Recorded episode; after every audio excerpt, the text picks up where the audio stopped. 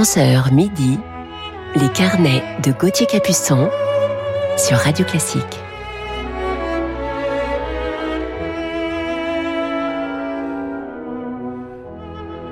Bonjour à toutes et à tous, je suis heureux de vous retrouver en ce samedi 25 décembre. J'espère que vous passez de belles fêtes et je vous souhaite à toutes et à tous un très bon Noël. Il est 11h, une heure de musique ensemble avec nos carnets musicaux du week-end. Je vous parlerai ce matin en deuxième partie d'émission d'un des plus grands violonistes du 20e et 21e siècle, un véritable génie et je pèse mes mots. Il nous a quittés il y a exactement un an comme un pied de nez le jour de Noël avec tout l'humour et l'ironie qui le caractérisait. Mais commençons tout de suite cette matinée en musique en ce jour de Noël avec un oratorio de Noël justement de Jean-Sébastien Bach.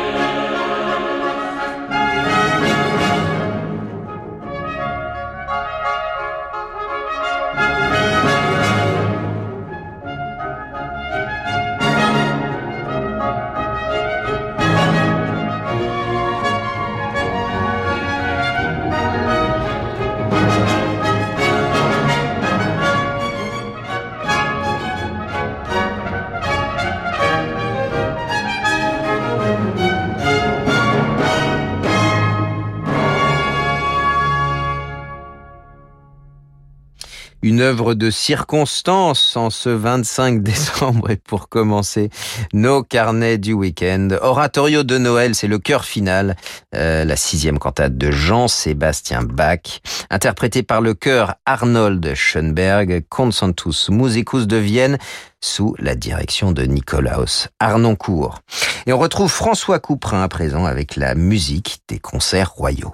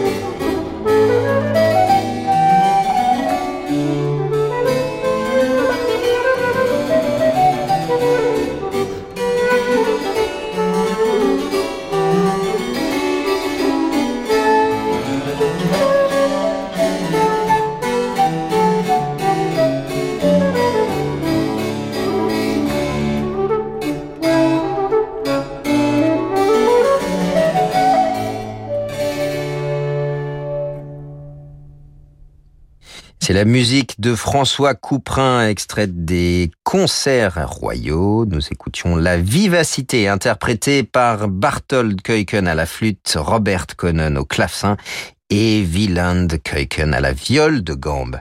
Et on reste en France, à présent avec le sublime Clair de Lune, extrait de la suite bergamasque de Claude Debussy.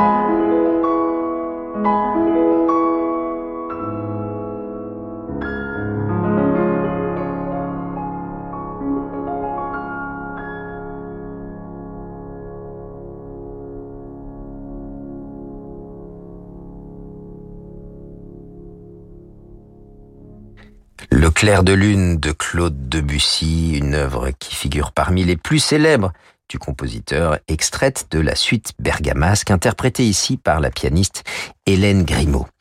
Et c'est l'histoire de Sherazade que l'on écoute à présent racontée en musique par Rimsky-Korsakov, le troisième mouvement, le jeune prince et la princesse.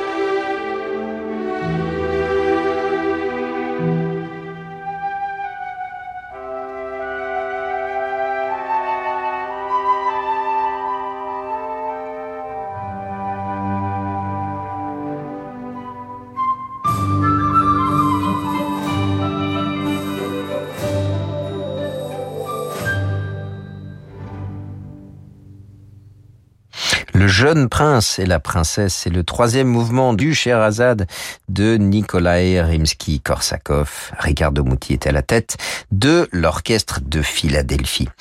Je vous retrouve dans quelques instants avec le final de la 21e sonate pour piano de Ludwig van Beethoven, la sonate qui s'intitule Wallstein. À tout de suite. Vous écoutez Radio Classique. Avec la gestion Carmignac, donnez un temps d'avance à votre épargne.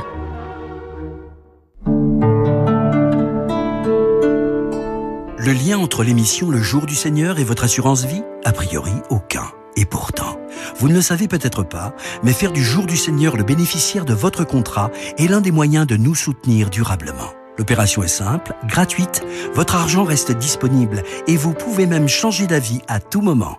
C'est un moyen sûr de vous engager durablement pour le jour du Seigneur. Pour en savoir plus, écrivez à Marie-Laure au jour du Seigneur, 45 bis rue de la Glacière, 75 013 Paris. En décembre, offrez-vous un accès illimité à l'actualité en vous abonnant à l'offre 100% numérique du Parisien pour 1 euro. Présidentielle, situation sanitaire, grandes enquêtes, suivez en direct toute l'actualité et accédez à tous nos articles, vidéos et podcasts. Offre exclusive, 1 euro le premier mois puis 7,99 euros par mois avec engagement d'un an. Voir conditions sur leparisien.fr. Le Parisien, créez du lien. Événement en 2022. L'Opéra Royal du Château de Versailles célèbre les 400 ans de Molière. Du 4 au 8 janvier, Georges Dandin et la sublime musique de Lully, spectacle burlesque de Michel Faux, magnifié par les costumes de Christian Lacroix. Puis Le bourgeois gentilhomme dans une mise en scène de Denis Podalides et Le malade imaginaire avec Guillaume Gallienne et la troupe de la Comédie Française. Pour Noël, offrez une expérience inoubliable, les chefs-d'œuvre de Molière à l'Opéra Royal de Versailles. Réservation sur châteauversailles-spectacle.fr. François Reinhardt, journaliste à l'Obs. Savez-vous qu'en 1346, un roi de France se préoccupa de développement durable? Qu'en 1519, François Ier voulut devenir un empereur germanique? Qu'en 1745, le plus grand scientifique français était une femme? Lisez-le dans le numéro spécial de l'Obs de cette semaine, 30 dates pour découvrir une nouvelle histoire de France. Chercher, soigner, défendre. À la Fondation Jérôme Lejeune, les personnes avec un handicap mental génétique sont le cœur de notre engagement. Je m'appelle Mike. J'entends un traitement grâce à la recherche. Les personnes comme moi pourront mieux parler et comprendre. Le directeur de la Fondation, Thierry de la Ville-Jégu, vous adresse un message. Nos programmes de recherche franchissent des étapes clés. Pour les faire avancer plus vite et ainsi améliorer la vie des personnes comme Emeric, faites un don sur fondationlejeune.org. Jusqu'à midi, les carnets de Gauthier Capuçon sur Radio Classique.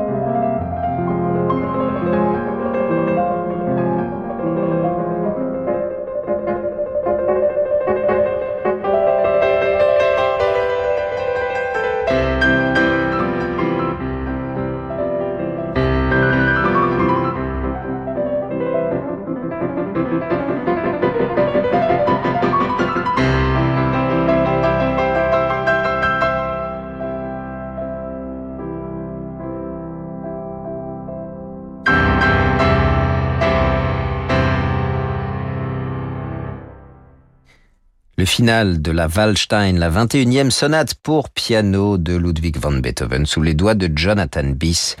Donc au piano, il est l'heure de retrouver notre coup de cœur du jour, véritable génie du violon. Je vous laisse l'écouter.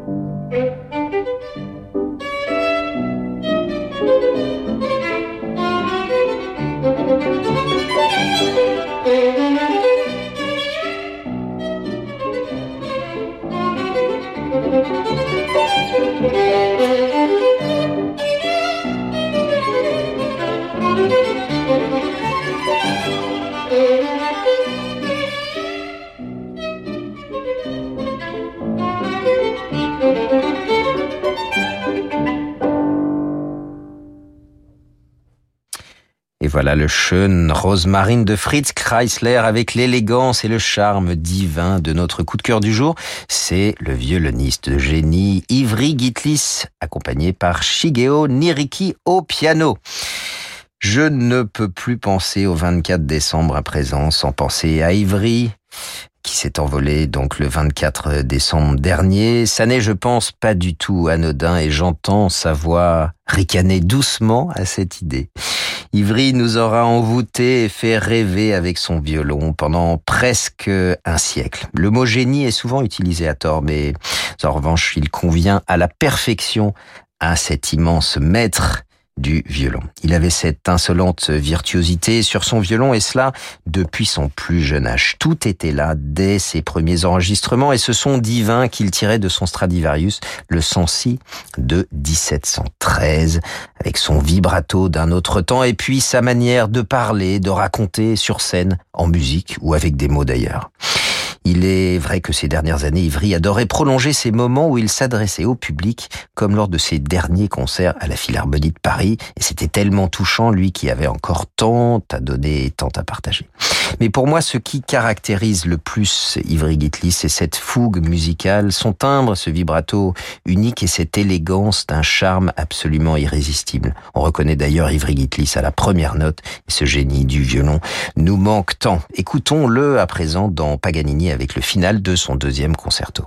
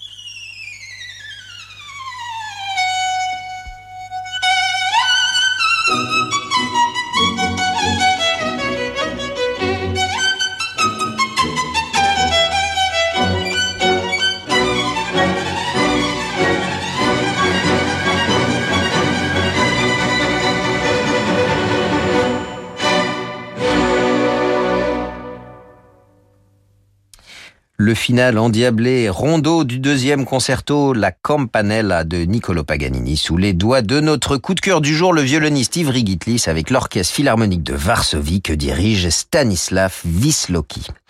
Ivry Gitlis est né à Haïfa en 1922 dans une famille d'origine russe. Rien ne le prédisposait pourtant à une carrière musicale, mais c'est le jeune Ivry qui réclame un violon à l'âge de 4 ans et il ne le quittera plus pendant près de 90 ans.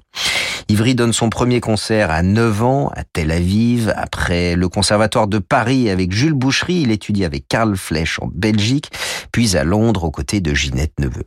Il reçoit ensuite l'enseignement de deux grands maîtres pour lesquels il gardera une profonde affection, Jacques Thibault et Georges Enesco. Réfugié en Angleterre en 1940, il y donne ses premiers concerts devant les troupes anglaises et fait ses débuts sur scène et au disque après la guerre avec l'Orchestre Philharmonique de Londres. Le début des années 50, c'est sa découverte des États-Unis ainsi que sa rencontre avec Yasha Heifetz et puis ses débuts triomphaux à Paris. Ivry Gitlis enchaîne alors plusieurs tournées, notamment aux États-Unis avec Eugène Normandie et Georges Zell, puis il enregistre les grands concertos du XXe siècle. De retour à Paris, à partir des années 60, il devient l'un des artistes les plus demandés sur les scènes du monde entier où il se produit avec les plus grands, et en 63, il sera même le premier Israélien à jouer en URSS. Ivry était un artiste très éclectique et ne s'interdisait rien. Il aime improviser, mêler les genres musicaux aux côtés des grands noms de la chanson française, Léo Ferré ou du jazz avec Stéphane Grappelli et même du rock avec les Rolling Stones. Ivry Gitlis était un homme généreux, charismatique, dont sa spontanéité le pousse à se produire dans des lieux insolites, des villages, des usines, des prisons et même sur le front en Israël pendant la guerre des six jours. On le retrouvait régulièrement sur les plateaux de télévision, notamment dans l'émission culte de Jacques Chancel, Le Grand Échiquier, et même au cinéma pour le seul plaisir de partager la musique. Gitlis a contribué à populariser la musique classique auprès du grand public et devient, avec Martha Argerich, sa partenaire et son amie, le symbole d'une nouvelle manière de la diffuser, ce qui n'empêche pas des compositeurs contemporains tels euh, que Maderna, Leibovitz ou Xenakis d'écrire pour lui. Ce duo Argerich-Gitlis était sans doute l'un des plus beaux de notre monde musical. Gitlis est aussi un ardent défenseur du processus de paix israélo-palestinien. Il participe à plusieurs associations à but humanitaire et il est nommé ambassadeur honoraire de l'UNESCO en 1988. Les années ne semblaient pas avoir de prise sur Ivry Gitlis qui avait fêté ses 96 ans sur la scène de la Philharmonie de Paris avec ses amis musiciens. Il semblait immortel jusqu'à ce matin du 24 décembre dernier où il s'endort pour toujours à l'âge de 98 ans. Mais sa musique et sa joie de vivre sont toujours avec nous et surtout ce sentiment profond de liberté qu'il incarnait. Et je vous propose de terminer ce carnet par une romance d'Henrik Wieniawski.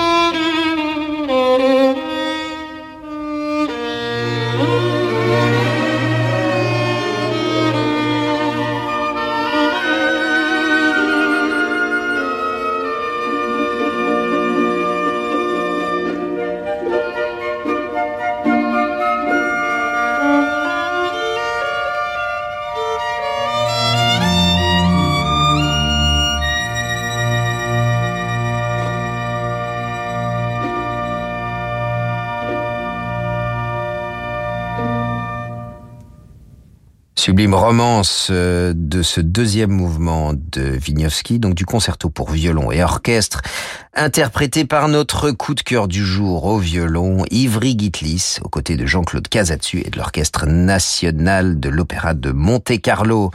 Voilà pour refermer ce carnet consacré à ce violoniste de génie qui nous a quitté il y a un an exactement ce jour de Noël.